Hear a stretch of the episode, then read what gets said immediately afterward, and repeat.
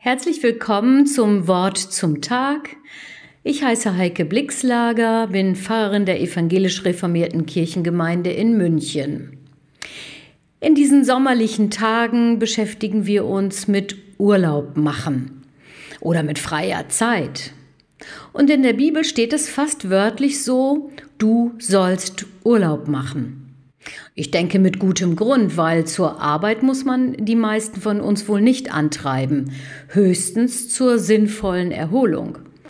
Und auch sonst bietet die Bibel einige tiefe Einsichten über den Urlaub und seine Gestaltung. Wirklich? Wir kennen doch eher, du sollst den Feiertag heiligen als Gebot. Aber wörtlich steht da, Gedenke des Ruhetags, um ihn zu heiligen. Eine seltsame Vorschrift, die Gott auf dem Sinai seinem Propheten Mose auf die Steintafel schrieb. Sie steht in einer Reihe mit den sofort einleuchtenden Geboten, nicht zu töten, zu stehlen, zu lügen, über die wir uns mit allen Religionen der Welt und wahrscheinlich auch mit allen nicht religiösen Menschen einigen könnten. Das Gebot, einen Ruhetag einzuhalten und zu heiligen, ist jedoch eine jüdisch-christliche Besonderheit. Aha. Gott hat gewusst, wie sehr uns Menschen unsere Arbeit gefangen nehmen kann. So sehr, dass wir alles andere vergessen. Unsere Arbeit, sogar unsere Religion wird. Ein gesondertes Arbeitsgebot war deshalb überhaupt nicht nötig, wohl aber die Mahnung, regelmäßig eine Pause einzulegen. Gott selbst macht es uns vor. Nach sechs Tagen Schöpfungsarbeit gönnt sich Gott einen Urlaubstag. Er ruhte und erquickte sich, heißt es in unerwarteter Ausdrucksweise. War das nun nur ein Sonntag oder schon ein Urlaub?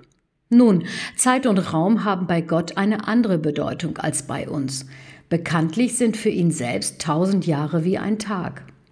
Halten wir uns aber an die siebte Regel, wonach alle sieben Tage ein Ruhetag und alle sieben Jahre ein Sabbatjahr einzulegen sind, kommen wir neben den Sonntagen auf eine biblische Urlaubsempfehlung von siebeneinhalb Wochen pro Jahr.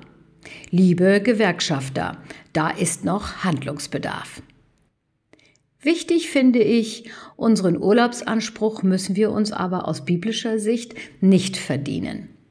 Der Mensch wurde am sechsten Tag geschaffen und schon gleich sein erster voller Tag auf der Erde war ein Ruhetag. In diesem Bild lag für Dietrich Bonhoeffer eine tiefe Einsicht über unsere Rechtfertigung vor Gott – die Feiertagsruhe ist das sichtbare Zeichen dafür, dass der Mensch aus der Gnade Gottes und nicht aus seinen Werken lebt. Schon bevor wir anfangen zu arbeiten, wird uns Sinn geschenkt. Das regelmäßige Pausieren von unserer Arbeit an Sonntagen und im Urlaub hilft uns zum einen, körperlich und geistig zu regenerieren, zum anderen gibt es uns Raum, mit Abstand über unser Leben nachzudenken und es immer wieder neu aus höherer Perspektive zu bewerten. Gott betrachtet nach der Arbeit sein Werk und sagt, gut. Nehmen wir uns auch genügend Zeit zum Loben, zum Freuen, zum Danken? Klagen kann man auch in der Hektik des Alltags. Aber für ein wirkliches Lob Gottes braucht man Muße, Herr, ich danke dir, dass ich wunderbar gemacht bin. Wunderbar sind deine Werke, das erkennt meine Seele. Urlaub unterbricht den Alltag. Unterbrechung ist die kürzeste Definition von Religion, hat Johann Baptist Metz einmal gesagt.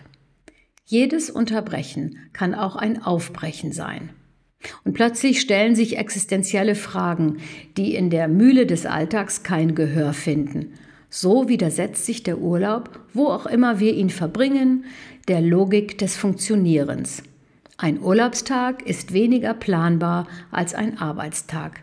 Er ist eine Insel im Strom der Vergänglichkeit. Die Zeit steht dadurch nicht still, aber wir, wir gewinnen für einen Moment Abstand davon.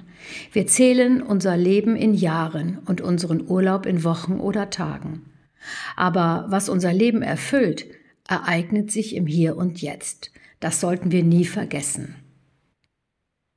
Bleiben Sie behütet.